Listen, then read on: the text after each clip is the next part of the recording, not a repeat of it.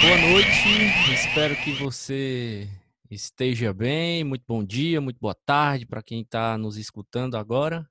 Vai começar mais um podcast O que tem para hoje. Estamos eu e meu fiel escudeiro Aquino com o nosso convidado. Quem é o convidado de hoje, Aquino? Diga aí pra gente. Deu, deu o CPF, o endereço e a altura que esse rapaz tem. O cara é torcedor do Leão, mas eu gosto dele. Tá entendendo? Marquinhos aí, o Marcos Vitor Moraes. Lembre desse é nome. nome viu? é, nome é nome de artista. É nome de artista, economista, planfe- panfletista, ista. Freitista, não, freitista não. Não, Pô. fretista não, não, não. Ainda não, ainda não.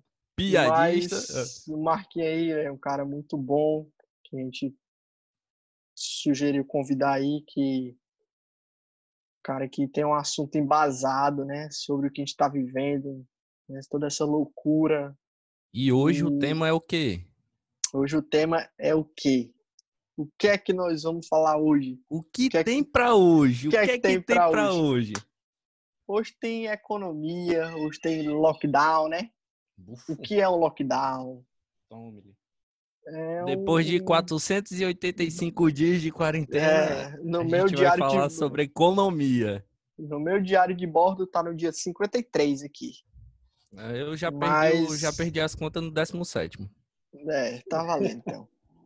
Então, Marquinhos, espaço é seu aí. A gente quer, quer meio que entender como é que tá girando esse lockdown, né?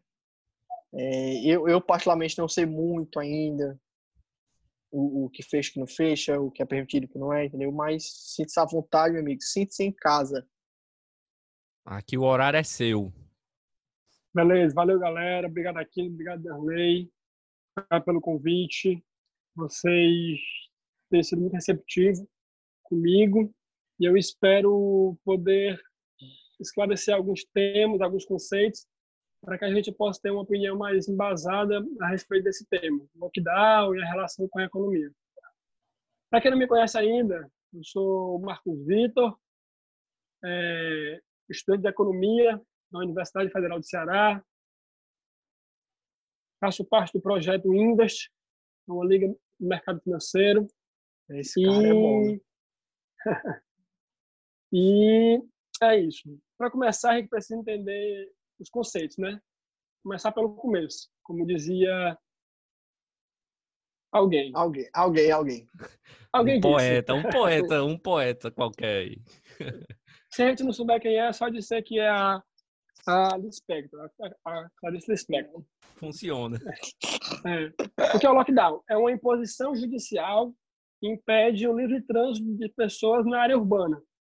Isso é permitido à circulação de pessoas se esta for de extrema necessidade e os únicos negócios que podem funcionar são aqueles que são essenciais para a sociedade. Eu quero abrir um, um parênteses aqui em essenciais para a sociedade, porque não é só essencial, porque cada um pode dizer que o seu trabalho individualmente é essencial para si, porque é o que é o seu sustento. Mas quando nós falamos em essenciais para a sociedade, nós queremos é, falar sobre serviços que são importantes para a manutenção da sociedade. Que, por exemplo, são hospitais, é um posto de gasolina, é um pet shop, é, enfim, é, essas coisas que o supermercado, essas coisas que são de extrema necessidade. O objetivo do lockdown, quando ele é implementado, é achatar a curva de contaminação, mesmo sabendo os efeitos para a economia. Quando um governo ele emite ou determina, decreta um confinamento, que é o significado literal de lockdown, ele está tentando reduzir os efeitos totais, comparando vidas, economia, tudo, é, os efeitos totais na sociedade.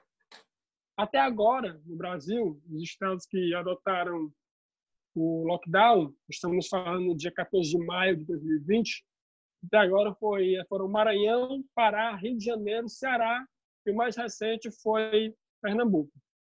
Outra coisa que precisa ficar claro é que o lockdown ele não é implementado baseado no número de casos absolutos uma região, do estado, da cidade. Ele é implementado por causa do número de casos em relação aos leitos de UTI. Quando o sistema de saúde está chegando no limite, é necessário é, fazer um lockdown. Esse número necessário também eu quero colocar umas aspas nele, porque tem muitas implicações. É, talvez até morais, políticas, nesse negócio de necessário ou não. Até agora também diversos países adotaram essas medidas restritivas, alguns com mais intensidade, outros com menos, mas de um modo geral, como uma pandemia e atinge todos os continentes, é, alguns, to, todos os países têm adotado alguma medida restritiva. A, nível de Brasil, Marcos, cada, cada estado pode ter a sua autonomia enquanto a, a, a ação desse lockdown? A, como é que tu pode explicar isso? Assim, a autonomia do Estado. Tipo assim, ah, aqui em Pindamonhangaba a gente vai prestar de um jeito. A gente vai fazer de um jeito. E aqui no Maracanaú, por, por ser de outra forma, a gente vai fazer de outro jeito. Como é que tu explica a visão a, a política, talvez econômica, de acordo com, com a região, a autonomia disso? Como é que tu, como é que tu pode explicar para a gente? Certo. É, a, a, nossa Constituição prevê que, em caso de calamidade, que é decretado ou nacionalmente ou estadualmente, né? Ah, no caso, alguns estados têm decretado estado de calamidade. A Constituição prevê para eles o direito de decretar o lockdown. Como é um estado de exceção, uma situação atípica esses estados, ou os, nossos estados, têm esse direito né, de decretar o fechamento dos negócios.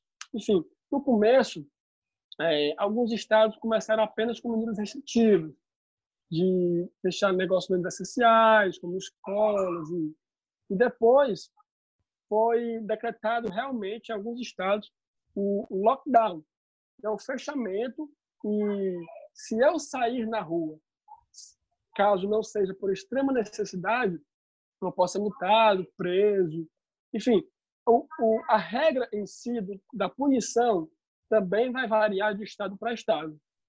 Isso é bom por um lado e ruim por outro. É bom pelo lado de que a gente tem que reconhecer que a pandemia ou quando uma crise se instala, ela não atinge todos os estados da mesma maneira, da mesma intensidade. Então, é importante esse direito, essa liberdade de cada governador para decretar de acordo com a situação do seu estado, óbvio, né? Só que, por um lado, é, é, pelo outro lado, pode criar uma instabilidade política ou um conflito político, como a gente está vendo, e que o presidente fala uma coisa, o governador fala outra, alguns prefeitos falam outra coisa diferente do governador. Enfim, é, essa descentralização pode beneficiar por um lado e trazer malefício por outro. Né? A gente tem que só pesar todos os poréns e, entender, claro, é uma situação de calamidade, uma situação de crise e não há medidas fáceis, não há decisões fáceis. Nada que for decidido vai agradar todo mundo, de todas as formas. Sim. Sempre vai haver um lado que está que não gostou, que está desgostoso, é normal. Uma, uma, uma, uma pergunta, uma... uma... outra pergunta aqui, já, já passando a bola, né? Como se fosse aqui um cruzamento. É... A visão, do, a visão de um economista, Marcos, o que é que, que, que vale ponderar? A, a, o instrumento, o instrumento de, de, de, de, de, de pilar, né? Um pilar do, de uma cidade está de acordo com a saúde, né? Um, uma coisa básica, básica, né? Então, se o sistema de saúde entrar em colapso, ou, sei lá, tiver, já está em colapso, né? Como é que um economista vai pensar acerca de, caramba, como é que a minha cidade vai se sustentar? Como é que a saúde influencia na economia? Tenta me explicar isso aí. É, é de fato, é de fato necessário jogar todo mundo em casa e deixar o país parado para poder não afetar a saúde? Como é que é que isso separa, isso é junto? Explique aí pra gente. Pronto, vamos lá. A gente voltou àquele termo que eu falei de necessário ou necessário, né? Eu, particularmente, vou falar agora uma questão de opinião, né? Porque, uhum. é claro, os fatos estão aí e cada um interpreta do seu modo. Eu sou a favor do isolamento social, cada um fique na sua casa, quem puder trabalhar de casa, trabalhe, e evitar o máximo sair, realmente só necessidade, porque a situação que a gente está não é fácil.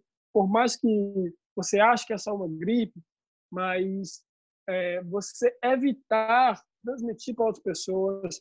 Eu sou a favor da, da consciência, do bom senso individual e que cada um deve ficar em casa. Por outro lado, eu sou, como um liberal, eu tenho muito medo do, do autoritarismo estatal. Então, essas medidas é, mais autoritárias de realmente impedir o direito de ir e vir, eu acho que podem é, estar sendo exageradas, né? É como eu falei, não é tem, fácil. Tem que buscar o meio termo, tem que buscar o, é, um equilíbrio. É, é, é, como eu disse, não é fácil, é uma situação de crise, ninguém prevê uma crise. Se a gente prevesse a crise, não teria, não teria crise. E quando a crise se instala, qualquer decisão é uma decisão difícil. E a balança ela tem que ser equilibrada de uma maneira muito sutil porque qualquer coisinha ela pode degringolar. Um economista, ele, acima de tudo, ele é um ser humano. Como um médico, acima de tudo, ele é um ser humano que tem que se sustentar. Então, todo mundo tem que olhar todos os lados e considerar todos os fatores. O que é que nós devemos considerar atualmente? Primeiro, é, a crise sanitária, a crise em relação à saúde muitas pessoas morrendo, leitos de UTI sendo totalmente preenchidos em alguns estados. E devemos considerar que esse número de mortes vai gerar um prejuízo para a economia é, maior do que propriamente a economia parar, porque muitos consideram que o número de mortes não afetasse a economia, como se as pessoas morrendo não impactassem negativamente na economia. Só que tem sim efeito. Não é só as, o negócio parar, as importações pararem, as vendas pararem que impacta a economia. É a morte das pessoas, é a morte do funcionário, é a, é a morte do presidente da empresa, é a morte do vendedor, também impacta a economia. E claro, eu não estou analisando a economia como um fim em si mesmo. Ninguém quer ser rico só por ser rico. A gente tem que pensar na saúde. E a economia, ela impacta na nossa saúde. A economia, nós termos condição de sobreviver, impacta é, na nossa manutenção de vida. Então, temos que considerar tudo isso. O que deve ser feito é difícil, porque é difícil prever as medidas. Se eu fizer isso, vai ter um prejuízo tal. Se eu fizer aquilo, vai ter um prejuízo é, outro tal. É difícil decidir, porque é difícil prever. Eu acho que o Brasil, como já foi elogiado por vários especialistas, está tomando medidas é, corretas, assertivas. A gente tem sido bem é, é, bem cirúrgico nesse sentido. Claro que você pode discordar de algumas atitudes e falas do presidente ou tem do governador. As divergências, né? Como, como, como, em toda situação tem as divergências de, de, de, de partido, de ideologia, enfim. Tem não, gente dizendo que é, é certo, que é errado. Partido. Às vezes nem por causa de partido, às vezes é porque realmente o próprio presidente ele não ajuda. Porque... E também tem, tem o fato que o país está polarizado. Né? É, em todos, não, todo falando... aspecto. Eu estou falando no sentido de que o nosso presidente atualmente, Jair Bolsonaro, ele não tem papas na língua. Ele fala o que vem na cabeça e às vezes pode criar uma instabilidade emocional em quem ouve. Entendeu? Se eu tenho um, um, parente que morreu e eu ouço o presidente falar que e daí que eu, eu faço o quê? Número de mortes, eu posso se sentir abalado emocionalmente, ou enfim, traído, se eu vou entender, enfim. O que mas a gente não pode reconhecer que a gente começou a tomar medidas cedo, antes de qualquer estado decretar calamidade, e o governo tem dado incentivos, seja o auxílio emergencial, seja a medida provisória para assinar o negócio. Tem, no... tem. Enfim, é inegável que o governo tem investido nas pessoas, investido na saúde, se a, investido a, na economia. Se a população não, não, não tem respondido de tal forma, já é outro problema. Sim, sim, Mas eu, eu, eu, eu, concordo contigo quando ele fala, quando tu fala que o, o governo está tá investindo, entendeu? E assim, resumindo, para não me estender muito, eu acho que o Brasil tem acertado muito em suas medidas. Eu estou falando das medidas, né, que estão sendo implementadas, das medidas provisórias. O Brasil tem ido muito bem, apesar do número de casos. O que pode ser feito tem sido feito. Também não estou levando em consideração a atitude das pessoas que estão saindo sem precisar. Isso aí já é outra, outro aspecto. Não estou levando também em consideração a parte política em si, também é outro aspecto.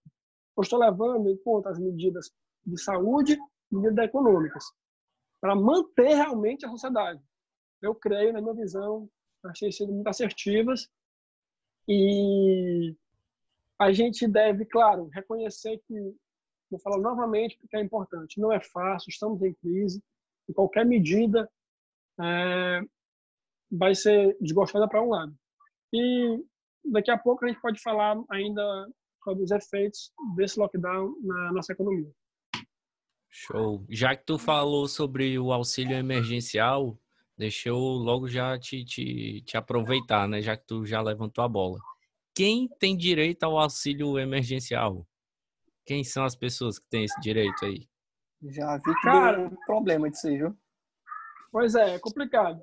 É porque é, tem muita gente que sabe que não tem direito e, e entra tá fazendo, pra... é, tá fazendo um cadastro, sabe que não é para receber. Por exemplo, um, um dos requisitos é que a renda per capita da sua família seja até 552 reais. E tem gente que recebe mais do que isso, com sua renda per capita, e mesmo você assim está fazendo cadastro. Aí quem tem realmente direito não está conseguindo ter o, o, pedido analisado de modo correto, porque tem pessoas que não precisam, estão se cadastrando e está colapsando o sistema, entendeu? Agora. O, fator rapidez também, né? pessoa que está precisando hoje, ela precisa rápido. Exatamente. E o auxílio é então, é justamente para isso. Aí você acaba congestionando a fila. Exatamente. Então vamos lá. Trabalhadores informais, os MEIs, que são microempreendedores, pessoas que estão desempregadas, contribuintes individuais do INSS, pessoas maiores de idade e que se encaixem nos requisitos de renda mínima, é o que eu falei agora, de renda, renda per capita a família até 552 reais, 522 reais, desculpa, 50 centavos, ou até três salários mínimos na renda geral da família. E se for mulher, se for mãe solteira, chefe de família, e preencher os requisitos, ela pode receber até duas cotas, totalizando R$ 1.200. Esses são os requisitos para eu receber o auxílio emergencial. Rapaz, Rapaz o, foi, foi... do jeito do jeito que vocês falaram que tem gente que recebe e não precisa, é esquema Bolsa Família, né? Que tinha o, o gato, o gato da família recebia o Bolsa Família, o auxílio. É, rapaz, e tem gente gás. que não tem, não tem nada a ver e tá recebendo, viu? É isso mesmo. Não Aí já vem a pergunta seguinte, rapaz, o cara não é um guru. Não sei o se cara é um guru. Ó, essa é boa. Não estou no, cadra... no cadastro único. Posso receber o auxílio emergencial? Sim ou não? sim. Creio que sim. Agora você decorre sobre o assunto. Nosso ah, guru nosso... econômico é o nosso, o nosso Paulo Guedes aqui de hoje. O Paulo aqui. Guedes, o Paulo, fala Guedes. As pessoas que não possuem um cadastro único também poderão receber o auxílio emergencial. Só que a verificação neste caso é feita por uma autodeclaração de forma digital. Tudo dá para fazer isso pelo aplicativo, então pode ficar tranquilo. Show! Oh, guru! a gente manda o Marquinhos responde. ah, ah, quer fazer alguma pergunta, alguma indagação aí, Aquino? Eu, eu, eu já. A, as já, minhas já, aqui, as minhas aqui minha... que eu precisava, que eu estava nas dúvidas, na dúvida, já foram respondidas. É, eu mim... acho que já explanou muito, né? Eu não tenho, mas agora a gente vai para aquele momento. Você sabe qual é aquele momento? Aquele momento. Você sabe qual é aquele momento. Você sabe qual é? É os devaneios tolos. Devaneios tolos. Devaneios tolos. Aqui a gente agora vai fazer vai fazer uma pergunta para o nosso querido Marcos Vitor. Oh, que a gente, a, a, gente a gente ainda não deu nome de fato para esse para esse quadro, mas vai de bate pronto foi um devaneio tolo, né? Devaneios então, tolos. eu posso fazer a pergunta aqui, posso fazer? Faça, faça. Comece, comece, na verdade. Rapaz, Marcos Vitor. Cara, tu tem que responder agora pra gente e pros nossos ouvintes. Quem é mais forte, Goku ou Vegeta? E por quê? Eita. Eu assisti demais Dragon Ball Z quando era criança. Nunca li um anime. Também não sou muito fã de anime, mas eu acho que o Goku, né, pô? Não, não, não, não, não, não, não, não. Não, não, não.